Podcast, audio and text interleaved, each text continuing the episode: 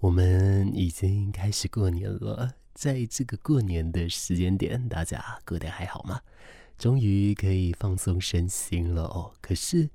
严格来说，好像这两天还是有人需要上班值班，对不对？就像马氏啊，其实，在特定如果说呢有需要做节目的一个需求，也还是得的哦。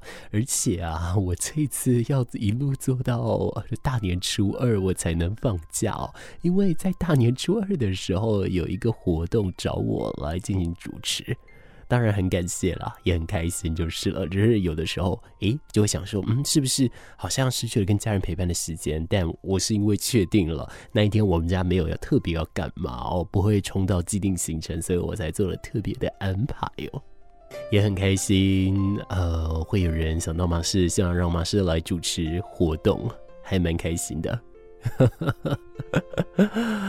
当然也很感谢所有的听众朋友，在此时此刻你还锁定着高雄广播电台 FM 九四点三 AM 一零八九玻璃星球，跟你说晚安。同样的，也要来分享这礼拜大家过得如何呢？这礼拜相对忙一点，好像是年节前要把债都还一还哦，节目债啦、演讲债啦、呃、行政债呀、啊、等等一堆都做了，但是。麻烦的在于，过完了一个礼拜的年假之后，这一些又要从头再来一次，而且以后很多都是那时候才能够开始做，所以我也没有办法先开始哦，有一点麻烦呢、但可以的话，还是希望大家放假就好好的放假，让自己身体也休息一下哦。在这样放假的情况当中呢，我们可以跟大家来聊聊天。而在今天，我想跟大家聊聊的是我们之前曾经简单讲过的一个议题，就是放假的时候。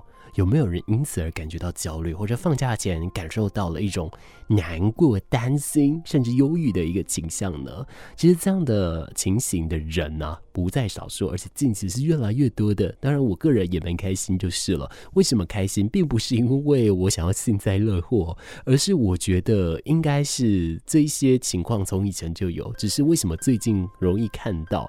有可能其中的原因是因为大家对于这件事情的病视感，或是对这件事情的。自我意识都比较高了，所以我们都会慢慢知道，对于放假的时候遇到焦虑跟忧郁这件事情。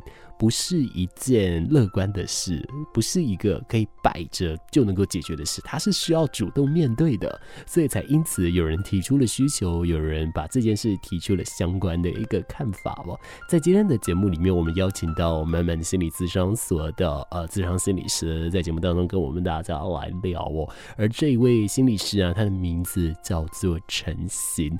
陈鑫心理师呢，除了具有咨商心理师的执照之外，也是一位社工师。是哦，他的生活啊，基本上就有这两个助人工作的方式去相辅相成的。我觉得。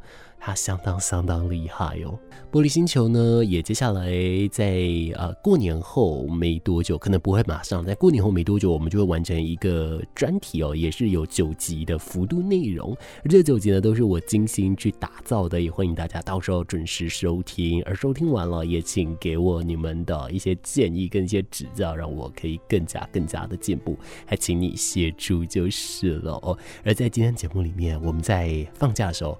我们就要来聊聊假期前症候群，就是邀请到陈星心理师了。等一下歌曲过后，他就会来到我们现场了。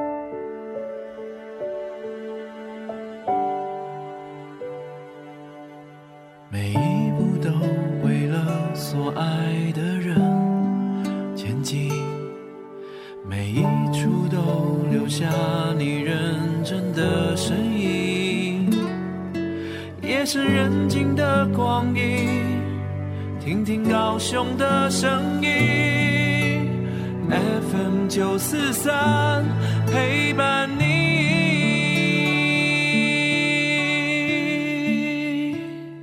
各位听众您好，欢迎收听玻璃星球，我是马世，这里是高雄广播电台 FM 九四点三 AM 一零八九。在玻璃星球来说呢，我们迎接了假期哦。不过在假期上，我记得以前跟大家说过，在近期很容易看到一个消息，就是放假前会出现了一些相关的症候群。而这一次的春节，我们放了足足有十天这么久，在这么久的时间，好像说要不出现放假的症候群。都有一点难哦。或许在这个社会上，随着现代的一些烦恼越来越多，可能好多人都会遇到这样的一个困扰。而在我们今天的节目里面，我们要针对放假。来进行相关的探索，而在下一个礼拜，我们年假快过完的时候，我们就会针对收假来进行探索。而这两集呢，马氏非常荣幸在空中邀请到慢慢心理咨商所的咨商心理师陈欣心理师，心理师你好。你好，马师你好，我叫陈欣，很高兴在这边可以跟大家相遇哦。好的，这呃心理师呢，呃同时之间除了是智商心理师之外，也是社工师。是，嗯，这两个应该蛮有落差的哦。哎、欸，其实都是助人工作者的一环。那我在自己的助人工作经验里，这两个是相辅相成的，所以都是加成的作用。我自己很喜欢，嗯 嗯，能做到自己喜欢，我觉得就非常非常棒的。是、嗯，我们今天就要麻烦您跟我们来聊聊关于放假前与放假后相关的一些议题了。好啊，其实我们在讲到放假，嗯，我们不得不说，其实放假大部分人会想到就是休息，嗯，那不知道大家对于现代的休息的想法怎么样？其实“休息”这个词啊，它追溯到希腊的时候，它是一个很有趣的情况，因为。早期在希腊的时候，会因为他们各个城邦容易发生战争嘛，所以很多的粗活劳力这些其实都是从别的城邦掳劫过来的奴隶在做。而呃，平常在这个城邦的人，他们做什么事呢？吟诗作对、写戏剧，或者是做很多的哲学思辨。但这些。对于现代的我们来说，比较像休息吧，哦，没错，对，所以就会有一个说法，就是说，在希腊的休息是要专门去做，而到了罗马时期，才慢慢变成了啊，休息是啊，在你啊做很多事情之余，你可以放松下来的一件事情哦。不过，当然变到现在。哦，这个变化已经很多很多都不一样喽，而且因此人们的心态也变得不太一样了。节目最一开始的时候，我就有提到，哦，有人会在放假前或放假时刚开始的时候，出现了一些比较难过或者是负面取向的情绪。这一种现在有人称它为假放假前症候群。嗯，我们这边直接问心理师哦，在您个人的服务经验当中，有一些什么样类型的，或者什么样个性的人，或是过去经历。过什么样事件的人，他比较容易经历这种假期前症候群的情况？嗯哼，其实长假这件事情真的有很多面向可以讨论哦。那一般来说呢，长假到了，有些人会感到很开心，可是哦，其实有很多人并不会因此而轻松的感觉哦。譬如说，有些人呢，在年假前会必须赶工作啊、追进度啊，或是拼业绩，于是就有所谓的节前焦虑的。这样的状态发生了，那有一些年长的老伯伯啊、老夫人也好，他们会担心说啊，我的小孩回来了，然后过了一个节又离家了，因此会有所谓的空巢期的个状况。那自己开业的工作人员啊，或是自己开业的老板呢，也会担心说啊，会不会年假过后啊，放假前、放假后的业绩不好等等，就会因此有一些焦虑不安的状况。那现在啊，再加上哎，我们的大学生。呢在放长假的时候呢，事实上他们都会提早的去做年假啊、春假的一个安排。那尤其到现在的社群媒体的年代嘛，每个人的脸书或 IG 都会有一份的长假打卡记录。那其实这个打卡记录真的反而会让很多的人们有一些莫大的压力耶，因为似乎长假就是得互相的较劲一下啊，谁去哪里玩得多、玩得有趣。那像这种拼搏的一个心态，也会给人们带来一些难过或焦虑的感受。那其实，在我自己的接案临床的经验里呀，有一些已婚的妇女在休假前，真的真的会特别感觉到焦虑诶，因为他们在放假的时候得回到婆家啊，那要得面对婆家的很多的礼俗，又是拜拜，又是团圆饭等等，那一种看似很亲切，可是又不是那么自在的人我关系，着实会让已婚的妇女感觉到焦虑。那你说，其实已婚的男生会不会也有一些焦虑，真的也会，因为他们会夹杂在婆媳的关系动力里呀。那这个先生如果没有办法先行沟通，或是沟通的成效有限的话，已婚的男生呢，这些焦虑的状况也不亚于太太。另外还有一类的人哦，你猜是哪一类的人？他们会把工作摆得很前面，然后工作顺位是第一，诶，我有工作是他生活的重心的那一类的人，有遇过吗？哦，哦我们身边很多，啊 真的。那像如果说，哎，这样的一一类的个案呢，其实他们会非常非常焦虑放假，因为平常上班呐、下班呐，都可以在节奏上，那长假来了啊，哎。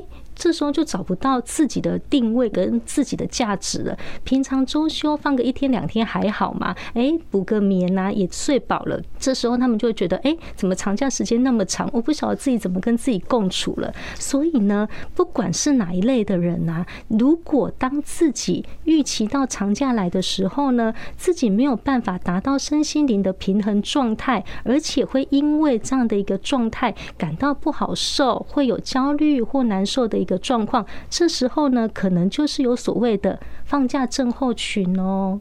哇，所以造成的影响还蛮多的哦，还蛮多的，向度很多元。对，就是现代人普遍都会有一个焦虑的预期性的状态。嗯，理解了。那刚刚我们也有提到男性哦，对哦，我虽然笑了一下，但并不是说这不重要还是怎么样，而是因为在近期来说，这样的一个消息越来越多。但我个人其实蛮乐观去看待这件事的，因为呃，我相信这一些困扰。一定是以前就有，那为什么现在会出来呢？当然有可能是因为我们现在的环境比较复杂的关系。二来的话，我觉得是大家对于心理健康的病视感跟意识提升了，呃，男性也慢慢意识到这是一个问题，而这个问题不该是摆着的问题，它应该是要被解决的问题。真的，真的，哦，所以他们会。积极的去处理，嗯。嗯嗯，您刚刚有提到说，关于这个呃已婚男性，他也会有这样的一个情况。我们都听过过年的时候，对，嗯，已婚的妇女压力很大。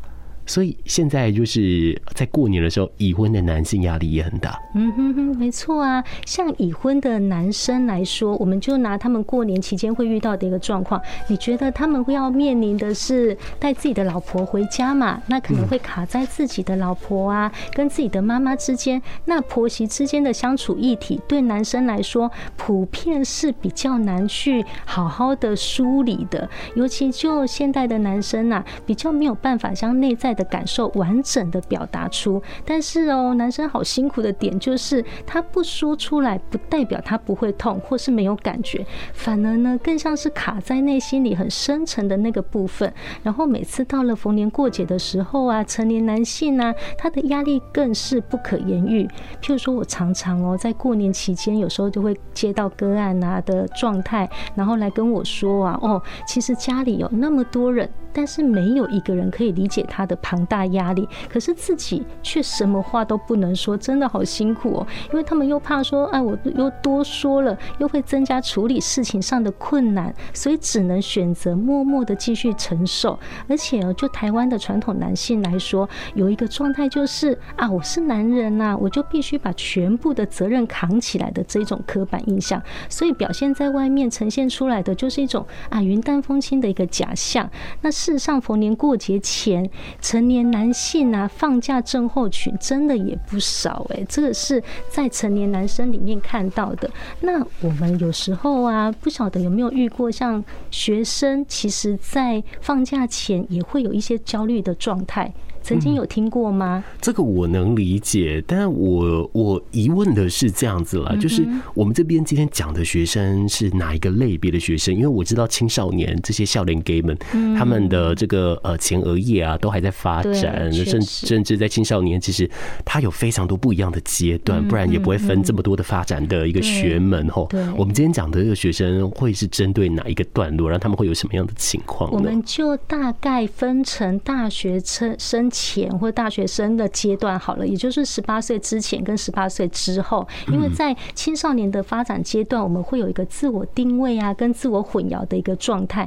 那如果在我是临床的经验值里面，有一些升学压力的学生呢，他在上学的阶段可以借由外控的因子，规律性的进行学习呀。那学生只要需要配合将既定的一个作息节奏掌握好就好了。可是，一旦呢到了长假的时候，全部就得靠自律的稳定，才能不至于让自己太多的放飞，太多的自我放飞，或吃太多，对对，或吃太饱之类。所以这一类的学生很容易就因为过度担心自己没有办法自律，那因此他们就会在放长假之前就开始焦虑起来了哦。我曾经有一位个案，他就是很担心长假时间自己完全没有办法专注在课业上，因为长假时间的诱因真的太多了，就是要去。拜拜呀，要不就是要跟朋友聚会等等的。那他又很担心说啊，自己在没有办法抵抗长假的诱惑之下，会影响长假之后的考试成绩。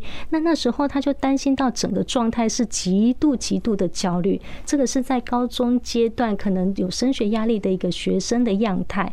那另外呢，也有大学生，你知道大学生现在的年代呢，就是非常多的脸书啊、IG 啊，就像我们刚刚分享的有。一些打卡的一个记录，那这时候他们就会想说：“哎，我应该要怎么去规划长假啊？”可是呢，如果自己规划的一个行程没有办法达到预期，这时候他们就会开始觉得说：“哦，好焦虑哦，怎么别人都可以去，我就不能去？”那这时候就有会被比较。然后又会因为被比较而感到更多更多的焦虑，这也是他们产生的放假的症候群原因之一。所以这是完全不同的样态。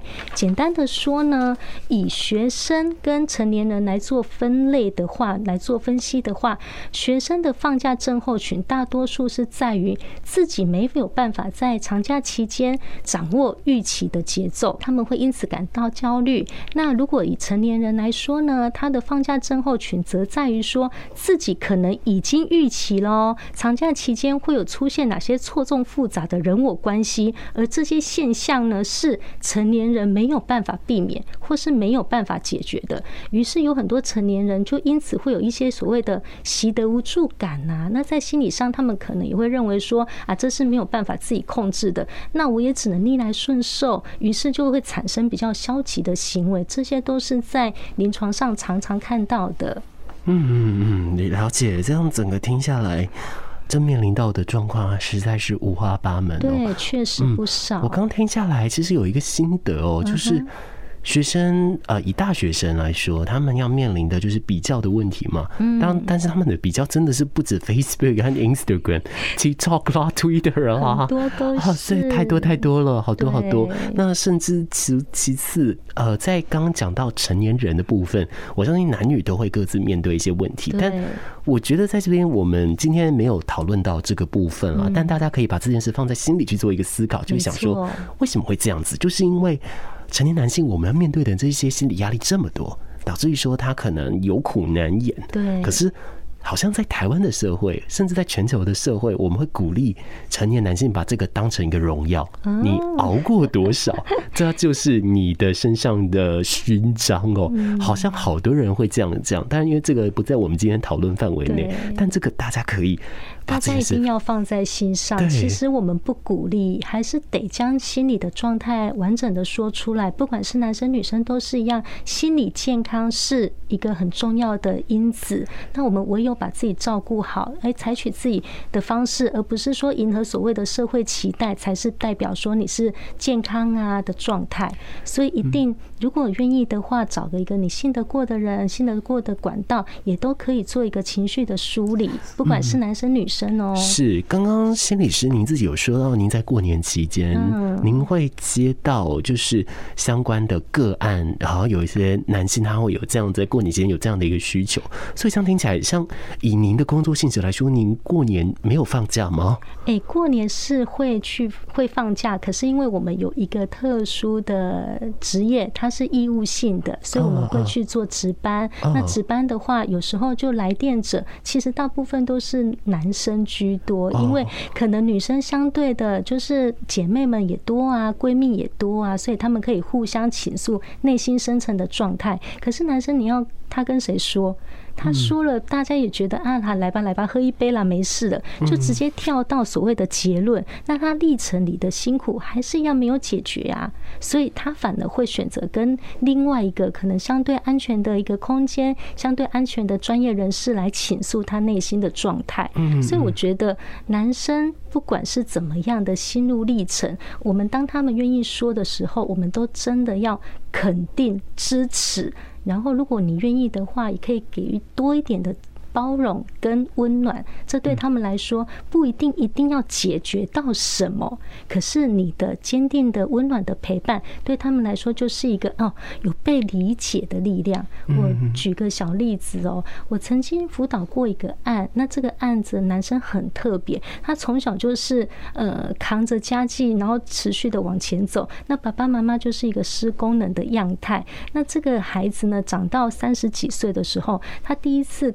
因为某些非法的行为而转接到我这里。那当他在倾诉他自己的内在的历程的时候，我跟他说：“你辛苦了。”他眼泪马上掉下来。哎，他跟我说：“活到了三十几岁，从来没有一个人跟他说他辛苦了。”他觉得说，在那瞬间，他终于被理解了。对，所以不管是男生女生，不管是。放假前、放假后，我们有所谓的心理的焦虑的状态，都要透过觉察来自己爬书。那如果真的愿意的话，也可以找一个你信得过的一个人呢，好好说一下心理的状态。这真的都是对自己来说是最好最好的过年礼物。嗯嗯嗯，也就是说，其实我们刚刚从心理师的话语，我们可以得知说，在过年期间，如果说你有相对应这个心理需要做相关爬书的过程的话，其实会有对应很多的一些呃义工性质的专线可以提供给您哦，还是可以的，对对对，网络上都可以查得到。是是是，当然这个我们并不是会特别是说呃哪呃你借助这个不好还是什么，我觉得不论你选择哪一种，你愿意说，这已经是一个。啊、我觉得非常值得呃鼓励的一个方式了。只是慢慢的，不管是跟义工说，或者是你跟自己身边的好友说，哪一种都好，因为我相信每一个人不一样，讲久了你会发现哪一种对你最好。但是首先就是我们自己要愿意踏出那一步，那不要觉得不好意思，或觉得说说了就是表示弱者。没有，唯有自己心理健康，你才能够稳定，然后也才能够关心到其他你身边的人哦。是，大家刚刚在听着我们的对话的同时，我相信一定会听到很多纸张翻阅的声音，因为心理师呢，他准备了非常厚一叠的资料来跟我聊这一个方面的议题，对，然后他功课做得非常足哦。所以像接下来这个问题，我相信他的资料绝对也也有，他甚至有可能因此做了可能量化的一个查询之类的吧。就是我接下来想问的，就是说关于这放假的一个症候群，我们刚刚有说，其实是近期大家看到的呃出现的。一个议题嘛，那的确，你打网络打放假症候群跳出来的，其实都是收假相关。对，放假前的相对不好找，嗯，但是你可能要转个几个方式，才能间接的去找到啦。哎，没错，对对对。但是它既然会出现，代表有这样的需求，代表这样的人可能慢慢的浮出来了，可能是他增多了，可能是大家意识到这是个问题了。所以，我们以这样的一个先决基础条件来说，在现代而言。这受放假节前症候群的人，嗯，这个人是多的吗？如果真的不少的话，我们在现代来说，以先米是您个人的建议而言，您建议大家怎么样去做应对呢？是真的，现代人的自我觉察能力啊，真的普遍越来越高了。然后也越来越有很多人感受到自己其实深受放假症候群的影响很大，也因此很多人很愿意呀，借由这样的议题前来咨商。其实呢，这都是送给自己最好的礼物。但如果不能前来咨商的话，也没有关系哦。我们自己可以试着学习去怎么应对所谓的放假症候群。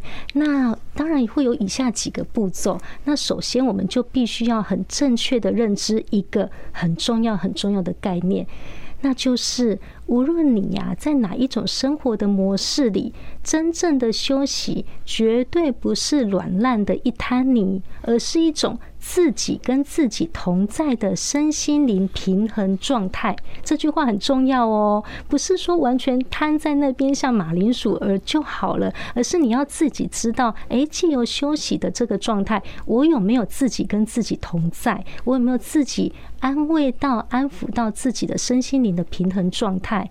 那有以下几个步骤，或许大家可以把它写下来也好，未来练习看看。第一个步骤就是觉察。我们在假期来之前，要先觉察自己的状态会有哪些正向跟负向，我们可以列出清单。那先知道哪个向度是自己的焦虑源。这时候呢，我们一定要越明确越好。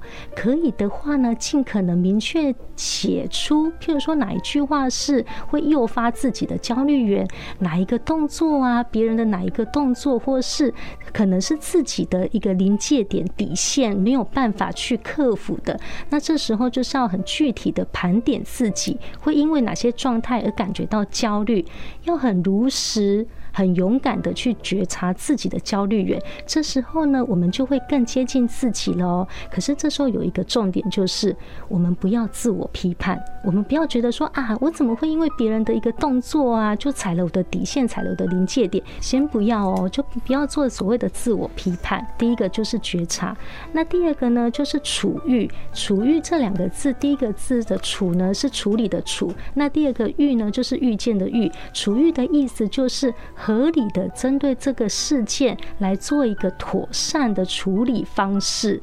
我们刚刚说第一步是觉察嘛，那第二步是处遇。那觉察之后，我们会自己知道会因为哪些焦虑源而感觉到难受。那之后呢，我们就开始辨识喽，要提早将这些能够处理的部分就先处理掉。譬如说学生好了，学生很担心长假的时间呢，没有办法自律，那这时候怎么办？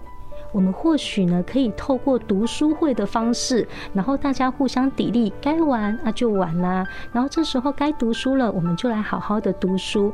那如果已婚的男生呢，担心说长假时间呐、春假时间呐，会夹在婆媳之间的问题，譬如说煮年夜饭之类的，那这时候或许啊，我们就来订个外订的团圆饭，那也是解决的一个方式。那如果像大学生呢，会担心长假时间受到同侪啊打卡啊放闪的那些那些压力的影响而感到情绪起伏，那要不我们就先隐藏这些朋友群，不让自己会被影响。简单的说呢，所谓的处遇就是改变能改变的，而且必须要提早进行哦，这个很重要。那不能改变的怎么办？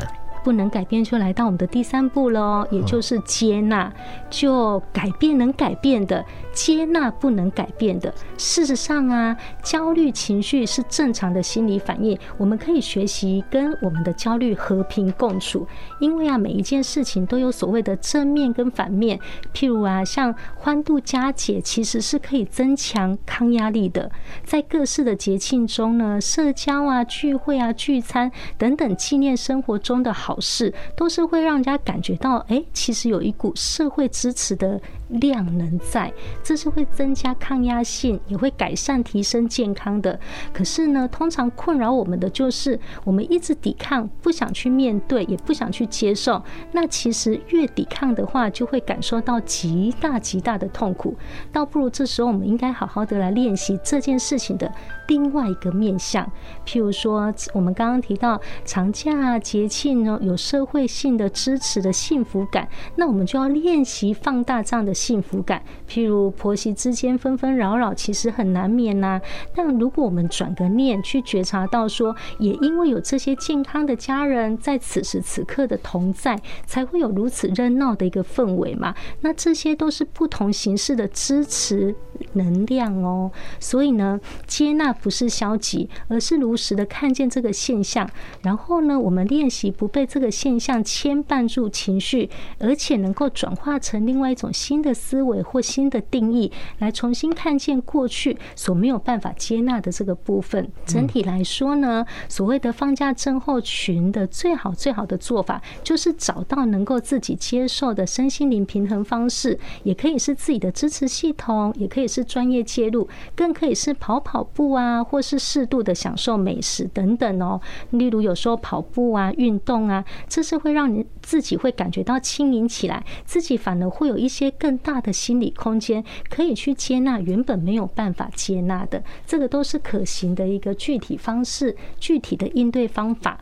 嗯嗯嗯，理解了。好，所以这边这一切就是针对于放假的部分，如果遇到的话，你可以怎么样来处理？后，但是我觉得。呃，针对不管说是处遇跟接纳，我想要给大家一个想法哦，就是当然心理师呃很用心的帮我们整理出了这些步骤来跟我们去做啊相关的一个指引哦。当然这不见得是一个完整 SOP 啦，每一个人一定不一样嘛，对，还是有个别差异。对对对，是，只是我我觉得以这边我想告诉大家一件事，就是这些提到的方法，你有没有注意到一件事？就是这些，其实你本来就在做了，只是你没有用一个专有名词把它挂号起来而已。但是你今天听到这一些。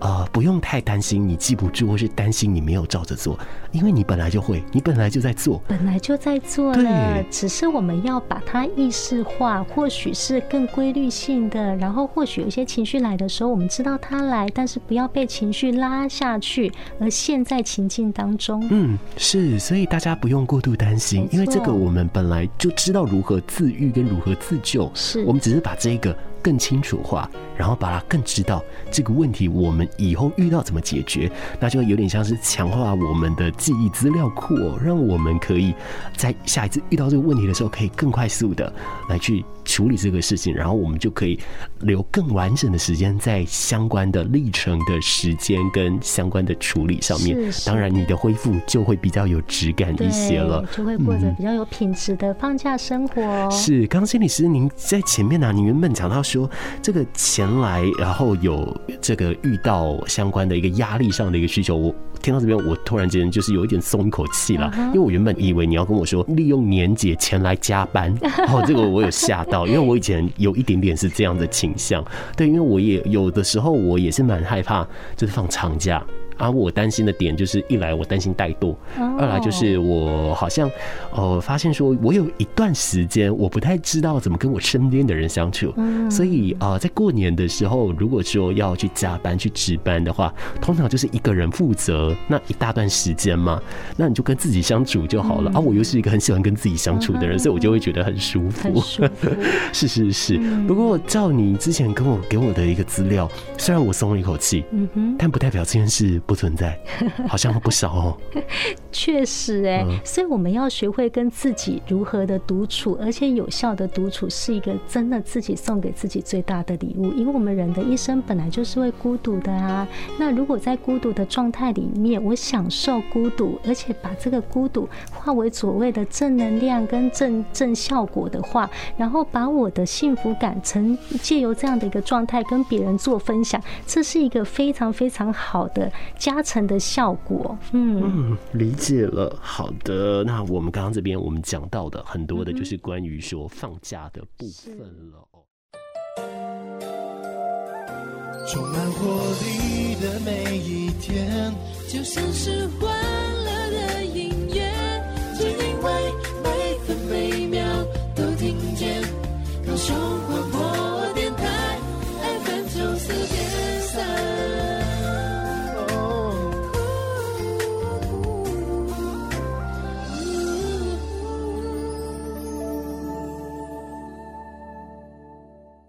收听到的是 FM 九四点三 AM 一零八九，我是马士，这里是玻璃星球。在假日的晚上，我们在空中准时起飞哦。不过已经起飞将近一个小时，也该到站了。时间来到了最后一刻，今天节目里面我们花了好多的时间跟你跟陈经心理师来分享。什么是放假前的一个症候群哦？所以也同时提醒了大家，关于假期的症候群，不再是只有放假后、放假前也有很多人受此困扰。但是受此困扰之余，我们有没有可能把这一方面做一个幅度的更改呢？我想在这一部分，我们都可以共勉之，我们都可以一起来加油，一起来感受了哦。希望今天的这个节目对你有所帮助哦，而会安排在这个时间点呢、最主要也是因为我们这次的过年假期真的好长好长啊。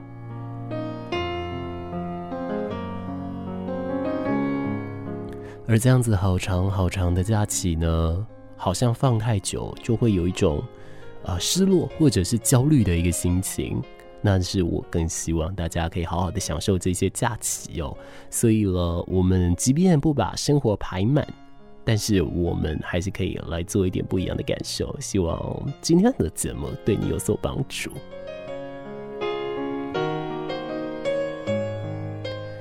而另外也能理解，好多人在过年的时候，他可能会有相对应的一些问题压力哦。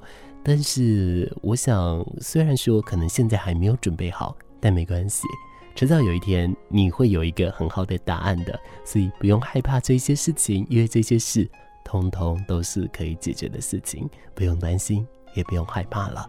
玻璃星球今天在空中。陪伴大家到这里了，我们接下来下一次有机会空中见面了。